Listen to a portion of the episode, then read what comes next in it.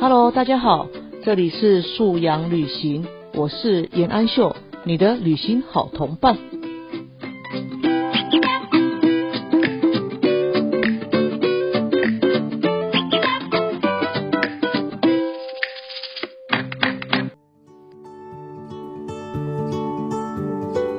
当这孩子还在幼儿的时候啊，我们会知道哦，小朋友其实对书哦，有时候会有一种执着。他一本书，他可能请爸爸妈妈念了五遍十遍，他下次还是会再拿这一本来。然后父母其实常常都念到快要崩溃了，可以换别本吗？我们就很难理解为什么孩子一本书要反复看这么多次。那其实，在幼儿发展来讲，对他们来讲是很有意义的啦。因为小朋友在哦智力发展的时候，他会喜欢可预期性的事情。然后这本书的情节、画面啊，跟接下来对话，他都很熟悉。所以当这个故事的发展是他很能掌握的时候，对孩子来讲是很有安全感的啊。他也会觉得，哎，我可以掌握这本书，哎，这感觉很好啊。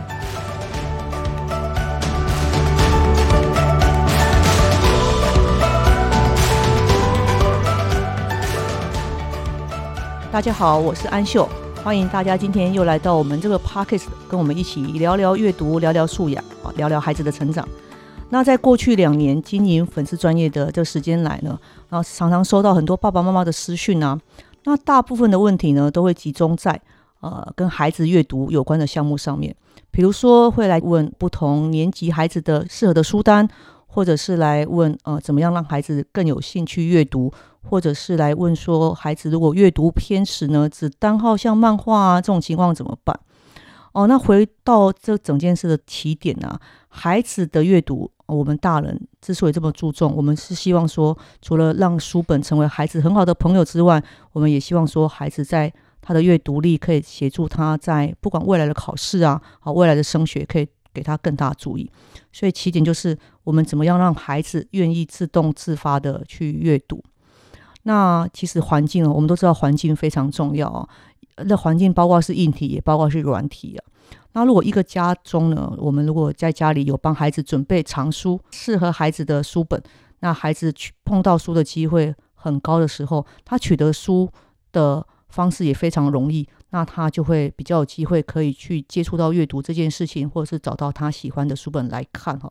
这是硬体的部分，就是我们怎么在家里营造一个有书的一个环境。那软体的部分，我认为。爸爸妈妈自己会愿意阅读啊，对孩子来讲也是一个很好的榜样跟启发啦。我们都知道说，小朋友呢其实都是看着父母的身影长大。那如果我们每天都抱着手机啊追剧，或者是看网络笑话的话，孩子就会发现，哎，原来爸爸妈妈在手机世界里这么快乐，那他或许也会想要效法爸爸妈妈在手机里这么快乐的样子。那对他而言，阅读跟书本既然不是爸爸妈妈的选项。那就不容易是孩子的选项，所以我觉得爸爸妈妈呃提供一个给孩子在阅读方面示范的声音哈，真的是非常重要。那也可以让孩子习惯，哎，爸爸妈妈看书跟家里有书这件事情。那我记得在很小的时候啊，哦，就会开始会对孩子有一些阅读上的邀请，比如说我会跟啊水果姐啊、可乐果妹妹说，哎，妈妈在看书，哎，你要不要也拿一本来坐我旁边？那水果姐姐，然后她从小她对于文字的接受度比较高，她也比较沉静，她就会愿意。但是因为妹妹比较活泼，她其实更喜欢画画，所以她就会说：“哎，我可以不要看书吗？我想画画。”哎，她会想要来讨价还价，他可以不要看书。但是因为妈妈会想要再撸他一下，要求他一下，他说：“妈妈会想跟你一起看呢，要不然这样好不好？你你先来陪妈妈看书，那待会妈妈去忙的时候，你再自己画画。”我会邀请他，告诉他我需要他陪伴我。那孩子呢，为了爱妈妈嘛，他就会想要表现出好啦，我陪伴你啦，好，然后他就会偷着一本书来我旁边。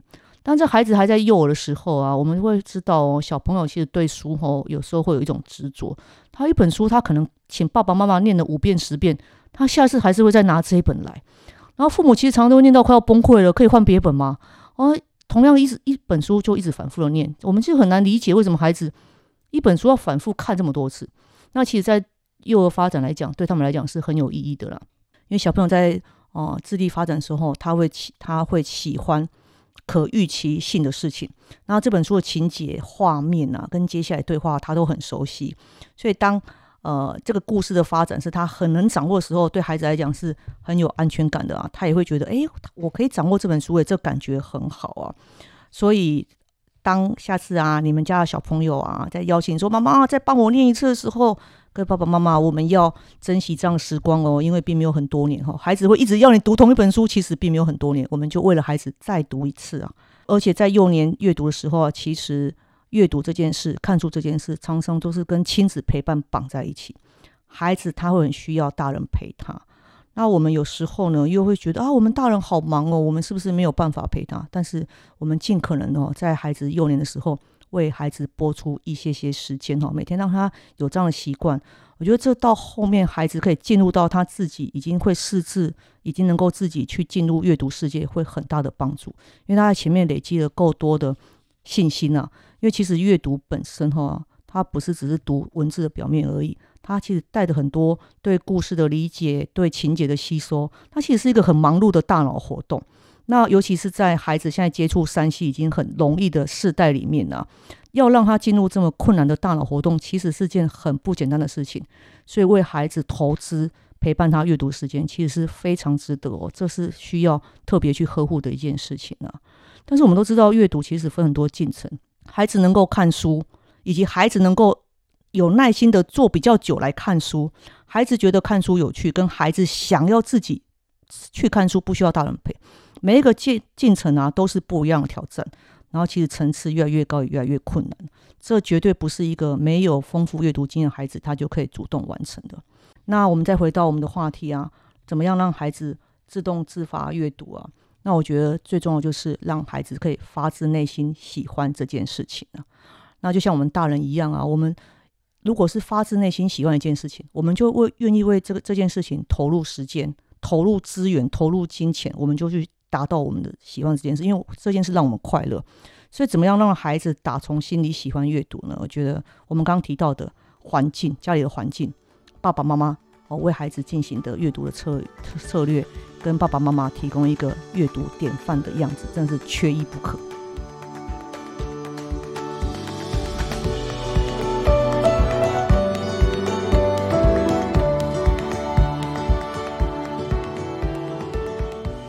哦，那对我来说啊，最温暖的关于阅读的最起初的回忆啊，我小时候住在高雄，高雄那时候有一个很有名的百货叫大同百货。那我的妈妈非其实非常喜欢我和我的哥哥读书啊，哦，阅读。那妈妈常常会带我跟哥哥到大同百货去。我记得那时候六楼是童，有一个区是童书区。那妈妈会把我哥跟哥哥放在那边看书，然后妈妈会到地下一楼的超市去买菜。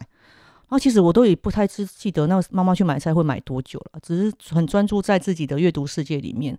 然后等到妈妈买完菜，她会到一楼服务台去广播。啊，请小小朋友带什么小朋友下来的时候，然后哥哥就会牵着我的手，我印象很深刻啊。那时候我们就要牵着我的手，我们就会慢慢走那个手扶梯，从六五四三二一到一楼，然后就看到妈妈提着两袋菜，然后我们就会在一起坐公车回家。那这个到书店去看书的这个记忆啊，成为我的算是阅读的起点啊。我会觉得说，那是一个非常美好的一个一个画面啊，就你曾经在书里。但是你爱的妈妈也在楼下等你啊，非常安心。所以当水果姐啊、可乐果妹在很小时候，我就很喜欢带他们去书店。尤其是水果姐那时候，真是疯狂收集全台啊北部的各成品啊、鸟屋书店哈，就带他好像每一间间去收集一样。那时候小小的水果啊，就走在那个童书区里面摇摇晃晃，还会去对那个不认识的姐姐，人家在看书哦，他也去对着人家叽里呱啦讲一堆。但是我觉得他很棒啊！他遇到一个很善良的好姐姐，就挨着位置给他，让他一起坐下，让他靠着姐姐看书。那我觉得这个是非常可爱的画面呢。但是孩子能够去亲近书本啊，去到书的环境里，我觉得这是我对我的两个小孩的期待。所以在小朋友很小时候，我就喜欢他们出门会带着跟书有关的东西。像时候小小朋友的时候，就带着布书嘛。那个幼儿时期不是有那个布书，打开一页一页，但是那个可以咬、可以揉、可以捏的，然后其实更像是玩具。但是我那时候就跟孩子说：“哎，你看到这是书，很好看，很有趣。”然后慢慢大一点，他会带那个比较厚纸本的绘本，那也都是图案，什么小猫、小狗啊，小朋友就很可爱，就让他们习惯在外面等待爸爸妈妈呃，比如在等餐啊，等爸爸妈妈跟朋友聊天的时候，小孩子可以为自己做到的事情就是，他可以读一本书，他可以打开一本书，他不用去烦恼无聊，他也不需要去等待，好像一个手机游戏才能解解救他的无聊，有书就可以打发他的时间，做他很好的朋友。然后因为姐姐水果姐就养成了这样习惯嘛，所以出门就会带着书。那可乐果妹妹呢？虽然她的阅读的能量现在没有姐姐这么稳定，但这个习惯她其实也有保留下来、传承下来。她出门也会带着书，那她带的书可能就是图画书啊什么的。但我觉得没有关系啊，什么样的书的文类都好，只要孩子愿意打开，他愿意在那个书的世界里面找到安定自己下来的力量哦。我觉得书作为陪伴的角色就已经达到了。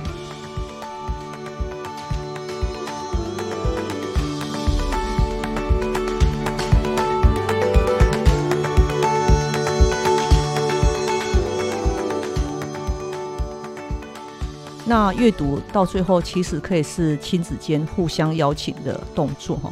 当，孩子还很小的时候，是我们父母邀请孩子来阅读嘛，来陪妈妈，来陪爸爸，哦，带着你的书来做爸爸妈妈身边。但其实当孩子长大之后，孩子建立了他自己的阅读世界，他或许也会想要邀请爸爸妈妈陪他哦。那水果姐在开始啊看懂比较多文字，进入了长篇小说的时候，他开始会去看一些不是妈妈推荐的书。啊，妈妈可能或许推荐告诉他，哎，这本不错，但其实妈妈没有看过哈，只是看书的推荐上面写的。但当孩子自己读完意犹未尽的时候，他一定想要找人跟他讨论。那他离他身边最近的阅读的同伴就是我们哦，当父母的人呢。所以雪果姐会把书递给我，妈妈你赶快看，我想跟他讨论。那其实这后来会成为我一个沉重的负担啊，因为我有我的书要看啊，但是又加上他的书，他会不停的催我，妈妈你快看快看，我想跟你聊。那有几次，我就真的放下我手边的事情，先满足孩子的期待。我看完之后才发现，诶，他选书真的也蛮蛮有品味的，诶，还真的蛮好看的。我就会双眼迷蒙跟他说：“你选的这本怎么这么好看？”那我觉得当父母这样说的时候，是给孩子莫大的鼓舞。他会知道妈妈、爸爸，你赞赏了他的选书，你也接纳了他的推荐，对孩子来讲会很是一件很开心的事情。再加上你接下来你会跟他讨论情节，讨论为什么那个坏蛋可以坏成这样。然后孩子会还会告诉你，没有，还有谁更更坏？然后你们会同仇敌忾的，对于那个故事当中的发展有一些共鸣，或者是会有意见相左的地方都没有关系，都是很好间的亲子间的阅读讨论。那其实每个孩子啊性情都不一样哦。那即使水果姐是这样样态，但是我们家的可乐果妹妹啊却不是哦。我们家可乐果妹妹就很爱好图文书。那我也觉得没有关系啊，在他这个年纪啊，他愿意打开一本书就走进他的世界嘛，这样很好啊，也并没有很期待他很早或很快的就进入文字的享受里。那我始终认为啊，为孩子找到好故事，孩子就自然会掉到那个啊情节的吸引当中。但是我发现哦，好像这样的观点对每个孩子有程度上不太一样的地方。我们家可乐果妹妹啊，她会告诉我。妈妈，我今天看了第十五页到第二十一页。好啦，我今天的阅读看完了。我第一次听到他这样说的时候，我跟姐姐面面相觑，我们非常傻眼呢。他是以页数来判断他今天读了几页，但是或许很多孩子的状况是这样哦，他会觉得我今天读了几页啊，我可以对爸爸妈妈有个交代了。好了，我也有看书哦，我也有看懂哦。好了，那我要去做别的事了。他好像没有这么快的走进我们所认为他在真正享受阅读的那种。满足、开心跟自在里，那其实我也会很焦虑。但是我发现每个孩子的时间真的不太一样诶，但是父母的投资是要持续的。那我现在会更频繁的邀请可乐果妹妹，你带着你的好看的故事书来坐妈妈旁边吧，还是你念一段给妈妈听，那她就会勉为其难的为我介绍一段书里的情节。当然这时候爸爸妈妈要演一下啦，要假装他的故事讲得非常好听。然后你要假装你从来没听过这么棒的故事，那我们都是在给孩子信心。然后你还可以追问小孩，接下来呢？好紧张哦，我好想知道，你可以告诉我吗？啊，其实我们早就都知道情节了啊，但是我们希望孩子多说一点，多跟我们聊一点。那其实这也同时在强化孩子的语言表达能力。他看了书，他了解情节，他再透过他的话再讲出来，再跟你分享。那觉得这点点滴滴都是家长最关心的语文能力的发展呢？但是我觉得这件这整个从阅读到语文能力，甚至到未来的写作啊，是一条很长的路哦。我们就放进家庭生活中，慢慢的来走。其实只要方向目标是那个正确的地方，我们就不用担心会走不到。但是亲子共读是件很甜美的、很长时间的一个相爱的陪伴哦。我觉得我们就不用觉得今天读完一本书要收获了什么，这个月读了几本要打个星星，我觉得都不需要这样。只要在那个时间的累积当中，看见孩子的改变，然后最重要的亲子间的爱可以凝聚起来，也让孩子邀请你，也让孩子为你介绍书，然后你们可以一起聊聊书，我们一起聊聊书里的情节，我觉得就是最棒的一个家庭亲子阅读的样貌。Hello，大家好，我是水果姐，现在是安秀老师的素养 Q&A 时间。呃，我们从这一集开始啊，会有一个小小的单元，就是 Podcast 的 Q&A 时间哦。好，那今天的第一题呢是啊，有妈妈问我啊，如何做一个心平气和的妈妈？那我看到这个题目的时候啊，其实我是会心一笑哈。因为其实我的个性比较急啊，我也常常好像在心平气和的那个边缘呢。啊，那我发现啊，只要自己比较累的时候，或者是工作压力比较大的时候，甚至还要把工作带回家，晚上在家加班的时候，我们就比较不容易处在一种心平气和的状态下哈。然后，当我们自己啊情绪比较高涨啊的状况哦。我们就很容易会去放大孩子的一些小缺点，比如说我当我很疲劳的回到家，啊，看到孩子的作业啊，好像也呃没有如期的完成啊，甚至还有错误，或者是看到他的桌面啊乱七八糟，东西也没有收好。那平常只是我们轻轻提醒就可以的事情，这时候好像就会点燃心中的那一把熊熊怒火，就觉得孩子怎么这么好像没有在轨道上哦，没有在状态里，就会容易生气哦。所以我觉得一个不疲劳的妈妈是比较容易在心平气和的情况下了哈。然后爸爸妈妈自己情绪比较没有负面的情呃状态下的时候，也会比较容易跟孩子和颜悦色的来。谈话，那我觉得啊，真的快要有快乐的妈妈，才会有快乐的家庭啊。那快乐怎么来？在我自己的看法里面啊，我觉得快乐的时候是妈妈要有意识的让自己优先呢。什么意思啊？就当我感觉到我在疲劳的时候，我会让自己优先去休息，而不是一定要硬盯着这时候啊还要处理孩子的什么事情。但是妈妈之所以可以让自己优先呢？那当然是前提是要跟你的伴侣有过很多时时刻的讨论吼，你们达成共识。当一个人疲劳的时候，另外一个人要出来扛着；然后当一个人软弱的时候，另外一个人要出来照顾家里。我觉得这是角色之间互相的协助了。当然，爸爸也是啊。当爸爸疲劳的时候，妈妈就要优先来呃照照顾家里面，照顾小朋友。所以说，一个心平气和的妈妈。哦，来自于你的伴侣给你支持哈，跟做你的后盾。当然了，我们也是要留意哦。一个心平气和的爸爸，其实也来也是来自一个啊有啊有一个后盾的太太哦，可以帮他互为就是互相支持这样子。这第一点呢，好跟你的伴侣达到好的共识。那第二点，我会觉得你要去让自己放远看孩子的进展啊。什么意思啊？就是。可能我们要对孩子的期待哦，你再把它再细分一点。当他有进步的时候，他或许进步不如你的预期，但是你看到他在往正向方面发展的时候，你就告诉自己没有关系，他已经在往前走了。我们给孩子的不就是耐心跟等待吗？对，那心平气和，我觉得很多时候是不停的对自己的修炼啊。那其实这对我来讲也是一个很大的功课啊，因为我常常无法等待。那无法等待的状况下，我就会对孩子急躁。那相对的，生活爸爸其实比较理性了。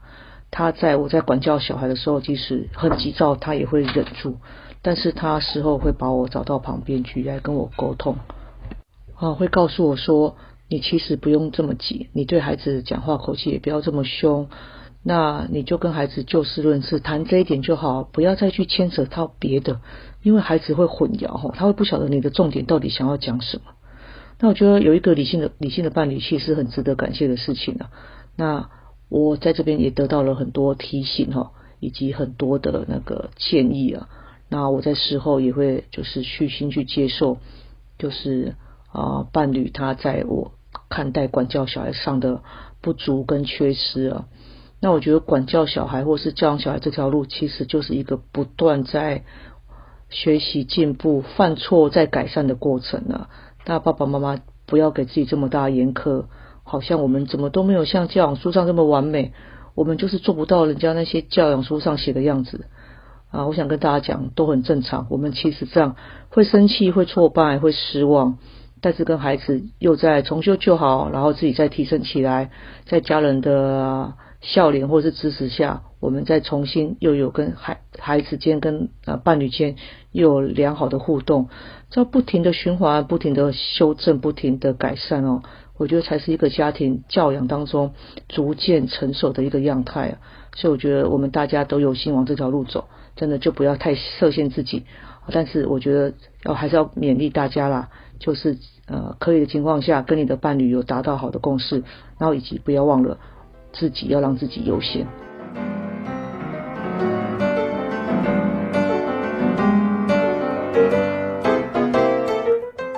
接下来第二题是由妈妈留言问我，怎么样加强孩子日记跟写作的能力？啊，看到这一题是真的感觉很怀念哦，呃，勾起很多回忆啊。我记得在我小学一年级的时候啊，我的母亲啊送我一本很漂亮的日记本。那时候妈妈就跟我说：“哎，写什么都可以。”那因为那个年代哈，其实物资没有像现在这么充裕哈。那孩子得到一个有锁的、很漂亮的、好像闪闪发亮的日记本哈，真的心里非常的喜欢呢，跟雀跃。那我记得我那时候啊的日记，其实现在回想起来都很单调无趣了，其实就是流水账。早上起来吃什么，然后去上学，然后中午吃什么，放学回家晚上要吃什么。然后就睡觉，好像每天每天都在写这样的内容。我记得我这样的内容好像也写了很久，好一阵子。啊，妈妈其实也不会管我，那我也不太会觉得困扰，说好像每天都一样，就很开心啊，每天就这样写。但是后来哈，就开始去写，哎，偷偷写下哥哥的坏话，或偷偷抱怨一下妈妈哦。然后孩子的写作其实会自己找到出路，那也家长真的不用太担心他写反了，他自然就会去写别的。那我就一路这样子断断续续的写日记了。那到高年级的时候，那个年代啊，我还记得我的班级还有五十多个小朋友。但是我的老师真的很了不起哦，他天天让我们写日记，那天天收去改，再天天发回来，让我们再天天写。那时候我最开心的事情就是，哦，我的日记被老师评价上，那老师偶尔会留个一句话、两句话，那就会非常开心啊。那这样就奠定了，就是我看待日记的眼光哦，就是我就觉得这是一个啊可以抒发自己的管道哈，抒发自己心情的一个很好的管道。对，那到水果姐她上一年级的时候，我就想说，哎，我想要复制我小时候的经验，我就带她去书店挑了一本很漂亮的日记本，我就告诉她，哎，这本送给你，你可以写日记。那时候小朋友，他说其实还不认识。不太会写国字啊，刚上小一还在学习注音符号。我说没关系啊，你可以写注音，你也可以画画哦，就是你自由自在一个书写的空间啊，你不用担心你要写什么啊，你就呃写什么都可以，或者是你就呃自在的写哦，都 OK。那我就也会鼓为了鼓励水果姐啊，我会跟她分享啊，我跟她说，妈妈刚出来教书那几年啊，其实。还是周六要上半天课的时间哦。他妈妈会给自己的学生啊，一三五背唐诗，二四六写日记。所以妈妈的学生啊，一个礼拜要写至少三天日记。那我就鼓励学果姐，我说妈妈这样子经验当中，后来发现啊，那些哥哥姐姐们啊，即使每天日记都写的一样，但是长期累积下来，真的会发现他们语文的进步。三年级写的日记真的是很单调乏味，但到四年级的时候，那个用词啊、措辞、遣句啊，真的进步很多，非常明显。就带着这样的鼓励啊，就是也让水果姐这样子写日记。当然，因为孩子慢慢长大哦，他也未必会天天写，或者是久久才写一篇，或甚至他后来把日记本拿去说，他想要在里面写小说故事。我说好啊，也随他。那他确实在里面自己去幻想一个小说了。那这个部分只要他有写的热情，我就没有一定要他必须得写日记了哈。那到了可乐果妹妹，我一样是延续这样的经验。现在网络上啊，帮他找到了一个网页，那上面卖了很多啊日本娃娃封面可爱造型的日记本，我就找他过来挑。我说你喜欢哪一个啊？你可以选一个你喜欢的。然后可乐果妹妹就选了一本，然后姐姐这时候也吵着说，喂，她也要一本啊。好，我想说好了，都都反正小水果姐已经写，那她那本也用了四五年了，就给她换一本吧。所以我给两个孩子都个别买了他们所挑的日记本。但是当日记本寄到家里来的时候啊，就会发现可乐果妹妹非常的雀跃哦，那个雀跃是高于姐姐的。那对她来说啊，一个有锁的锁有锁头的，然后又封面又如此可爱的一个本子哈，哦，哦对他来讲是一个新的哎，又也是礼物或者是宝宝贝这样子。然后他就我说妈妈，我可以写什么？我说你可以写你今天早上吃什么啊，中午吃什么啊，下午吃什么啊，还晚上玩了什么之后才睡觉啊？我也是从流水账引导他入手。爸爸妈妈千万不要觉得孩子记流水账无助于他的写作，其实不会哈。呃，有秩序感的时间轴，其实对孩子来讲是相对容易的。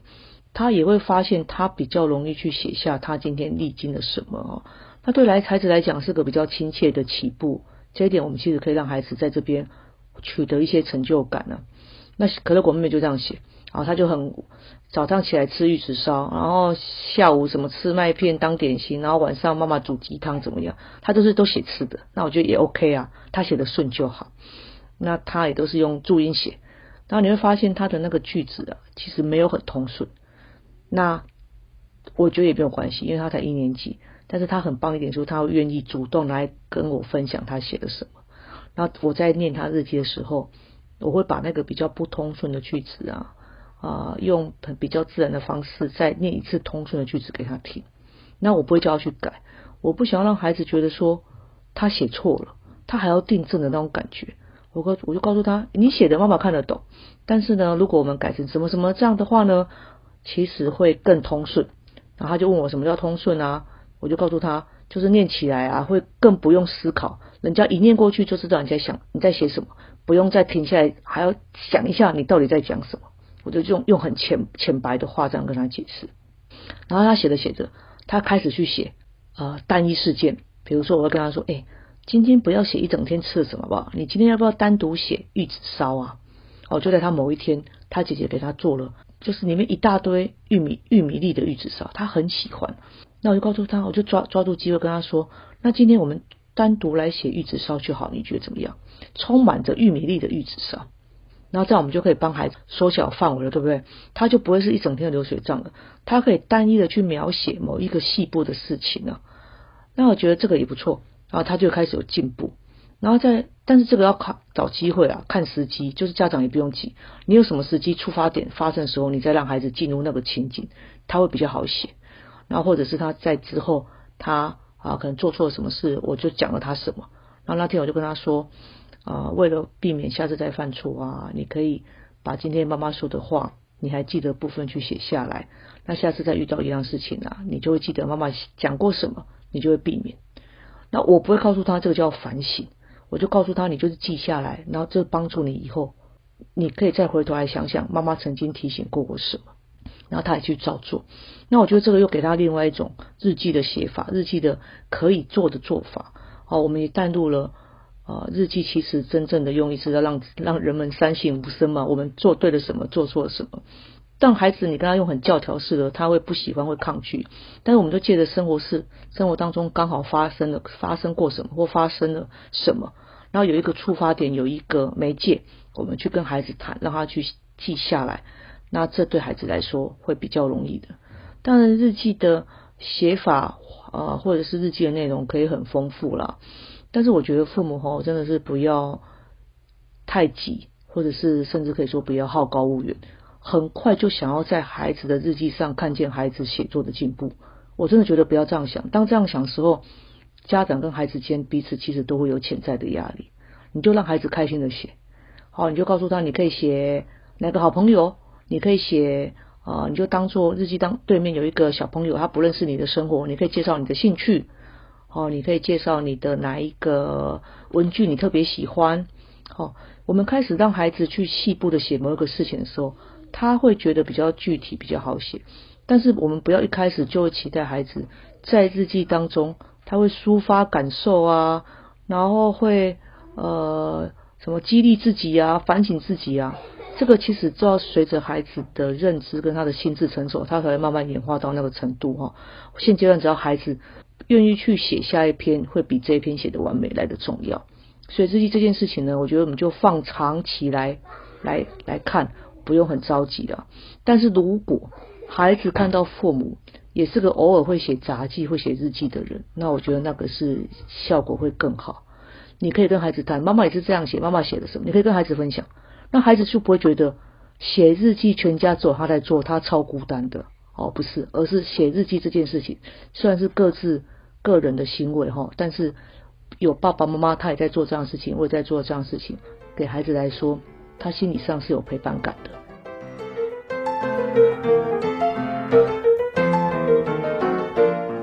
我是严安秀。今天我们的素养旅行就先走到这，我们下次再见。